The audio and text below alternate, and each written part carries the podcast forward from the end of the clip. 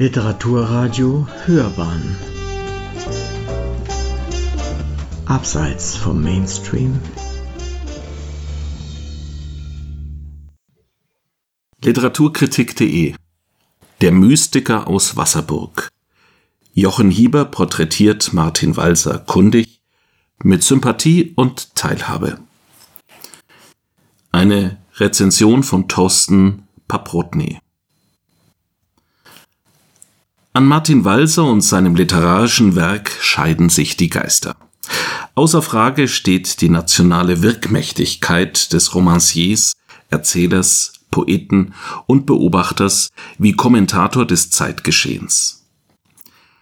Zugleich hat Walser, etwa durch seine Betrachtungen zur deutschen Zeitgeschichte, kritische Resonanzen hervorgerufen, ja auch Formen sprungbereiter Feindseligkeit erleben müssen – nicht weil er provozieren wollte, aber doch provoziert hat, etwa mit einem scheinbar harmlosen Begriff wie Geschichtsgefühl oder mit dem satirisch gemeinten, aber nicht nur von Marcel Reich-Ranitzky als grenzüberschreitend beurteilten Roman Tod eines Kritikers.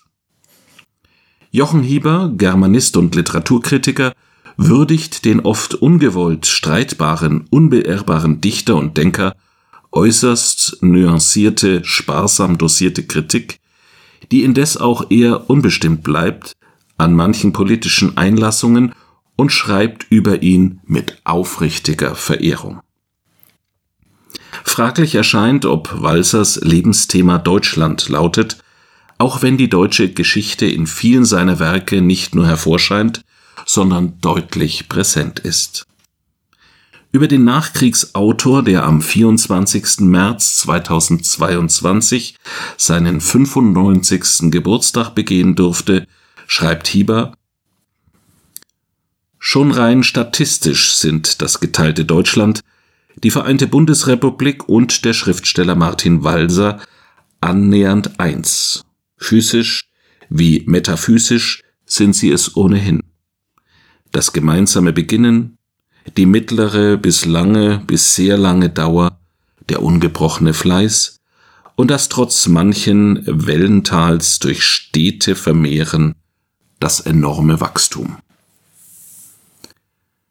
Der Begriff Fleiß passt zumindest nicht ganz, und diese Einschätzung wird von Hieber im weiteren Verlauf des Buches auch modifiziert. Er wählt dafür eine einfache wie empathische Formel. Schreiben ist Atmen. Also wird erst der Tod das Schreiben enden. Das klingt schwergewichtig, graduell pathetisch, bei dem Schriftsteller ist es aber eine Existenzweise. Er schreibt, schreibt weiter. Nicht weil er will, eher weil er nicht anders kann. Schreiben ist für ihn eine Passion. Walser, so Hieber, stehe in der Tradition romantischer Reflexion und Empfindung. Er sei ein Nachkömmling der deutschen Romantik. Allein das permanente Notieren, das ununterbrochene Schreiben und unentwegte Publizieren über die Jahrzehnte hinweg weisen auf eine genuin romantische Natur, das heißt auf einen ruhelos reflektierenden, dessen eigentliches Lebenselixier der unendliche Text und dessen Lebensvollzug die möglichst umgehende, vor allem jedoch unaufhörliche Verwandlung von Erlebtem und Erfahrenem in Literatur, romantisch gesprochen, in Poesie darstellt. Der Schriftsteller sei mit ganzer Seele ein zumindest halber Romantiker, dem das Elend der Aufklärung ebenso bewusst sei wie die Kargheit von Helmut Kohls neokonservative Wende. Walser rebelliert gegen alle autoritären Vorgaben auf seine Weise, streitet wider alle zeitgeistlichen Strömungen und hegt Sympathien für Träume, die er nicht gedeutet oder psychoanalytisch seziert wissen möchte. Die blaue Blume wird nicht nur im Traum gefunden, sie hat sich auch fürs tätige Leben als vorteilhaft erwiesen sie hält länger jung. Doch Walser äußert sich auch polemisch, etwa gegen den Verfassungspatriotismus ein spröder, farbloser Begriff, der hier Jürgen Habermas zuerkannt wird, aber von Dolf Sternberger stammt, auch darum mag der Schriftsteller den Philosophen in diesem Zusammenhang nicht erwähnt haben. Walser möchte auch im Jahr 1988-89 den Gedanken an die deutsche Einheit nicht aufgeben, zu einer Zeit, als unmittelbar vor dem Ende der DDR kaum ein Intellektueller aus Deutschland sich hierzu zu bekennen wagt. Walsers unbeirrtes Engagement gilt eine Überzeugung, mit der man unter seinesgleichen ziemlich allein ist, aber der er souverän, entschlossen und gelassen treu bleibt, zur Not auch kämpferisch. Er kann vom deutsch-deutschen Geschichtsgefühl nicht lassen, bis 1989 dann endlich, wie Willy Brandt am 9. November 1989 sagte, zusammenwächst, was zusammengehört. Martin Walsers Werk wächst, auch im hohen Alter erscheinen weiterhin neue Bände aus der Schreibstube des schwäbischen Alemannen, der ganz in Wasserburg am Bodensee zu Hause ist und fortwährend sinniert, grübelt und spekuliert. Auch die Gottesfrage bewegt ihn, nicht weil er unbedingt gläubig sein will, wohl aber weil die Glaubenslosigkeit ihm unbefriedigend erscheint und die Sehnsucht ihn nicht loslässt. Martin Walzer will auch von der Sehnsucht nach Gott nicht lassen. Er war Zentralakteur öffentlicher Debatten, mehr noch aber wurde über ihn diskutiert, und das Alterswerk des vielleicht nicht weisen, aber staunenden und weitsichtigen Autors gibt andere Einblicke in die Weltsicht des Literaten, der sich mit der Welt nicht ganz zu begnügen weiß und dem die bloße Welt und Wirklichkeit nicht genug sind.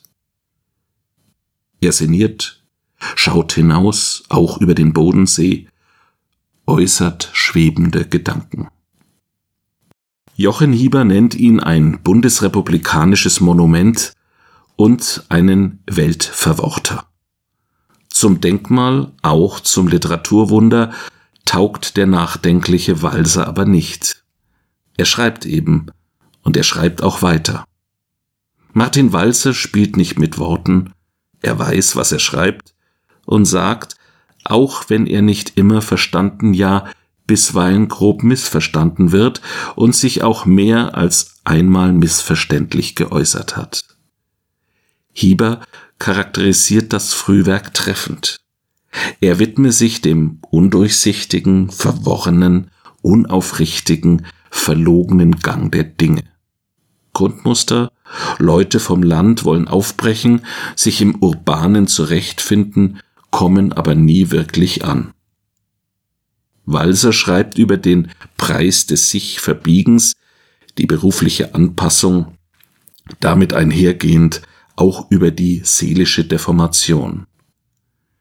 Für den alten Walser ist Lyrik Mitte und Ziel des Literarischen, entstanden durch konzentrierte Kontemplation und er schenkt in dem Gedichtband Sprachlaub 2021 den Seelensprachenfarben weiten Raum. Naturmeditationen über Bäume, den Regentag, den Fluss, den Mond, den leeren Himmel. Einverstanden sein. Seine Tochter Alisa verbindet die Gedichte mit ihren Aquarellen auf eine harmonische Art und Weise, zugleich eigenständig. Jochen Hieber schreibt, Walser suche seit dem achten Lebensjahrzehnt einen Pfad der säkularen Transzendenz. Er wolle das Nichts als Schöne und eine Art innerweltliches Beseeltsein. Der Walser Leser fragt sich, das gewiss, aber vielleicht hält Martin Walser noch weiter Ausschau über den Horizont des Säkularen hinaus, ahnungsvoll, auf gewisse Weise religiös musikalisch? Ob wir uns Martin Walser als Mystiker vorstellen dürfen, der verborgen vor der Welt am Bodensee lebt, denkt, schreibt, dichtet und hofft? Besonders die späten Gedichte und Erwägungen legen den Gedanken an die Sympathie für das Mystische nahe. Über die Werke ließe sich vieles sagen. Jochen Hieber führt anschaulich in sie ein, aber bemerkenswert erscheinen besonders die Überlegungen zu Walsers Art zu schreiben. Dass der zuerst hingeschriebene Satz bleibt, ist wünschenswert, muss aber nicht sein. Präziseres gibt es nicht, schon gar den exakten Bauplan, die kompositorische Skizze, ganz zu schweigen von einer Art Kursbuch mit Abfahrtszeiten, Streckenführung, Umsteigestationen, Zielankunft. Primär ist nur das Unmittelbare im Verhältnis von Autor und Sprache, also die Lyrik, das Gedicht. Die erzählerische Prosa sei etwas Sekundäres. Martin Walser liebt die Lyrik, sei aber im empathischen Sinn kein Dichter, obwohl er hunderte von Gelegenheitsgedichten verfasst hat. Das aber ist eine Untertreibung. Er fand Gelegenheiten, Gedichte zu schreiben, und diese mögen auch Gelegenheitsgedichte sein, aber deswegen weder banal noch belanglos, sondern wertvoll und lichtreich. Die Leserschaft darf den Lyriker aus Wasserburg und seine schwebenden Gedanken für sich entdecken. Jochen Hieber hat eine kluge und kenntnisreiche Darstellung von Martin Walser vorgelegt. Der Mann und das Werk werden sichtbar, insbesondere das Gewebe der Werke untereinander wird kunstvoll erarbeitet und verständlich präsentiert. Walsers Werk gehöre zur Dauermelodie unseres Leselebens, schreibt Hieber. Dieses anregende Buch sei allen, die Martin Walser literarisch entdecken und sein vielfältiges, facettenreiches und kontrovers diskutiertes Werk besser verstehen möchten, zur Lektüre empfohlen. Sie hörten Literaturkritik.de Der Mystiker aus Wasserburg. Jochen Hieber porträtiert Martin Walser kundig mit Sympathie und Teilhabe. Eine Rezension von Thorsten Paprotny. Sprecher Matthias Pöllmann.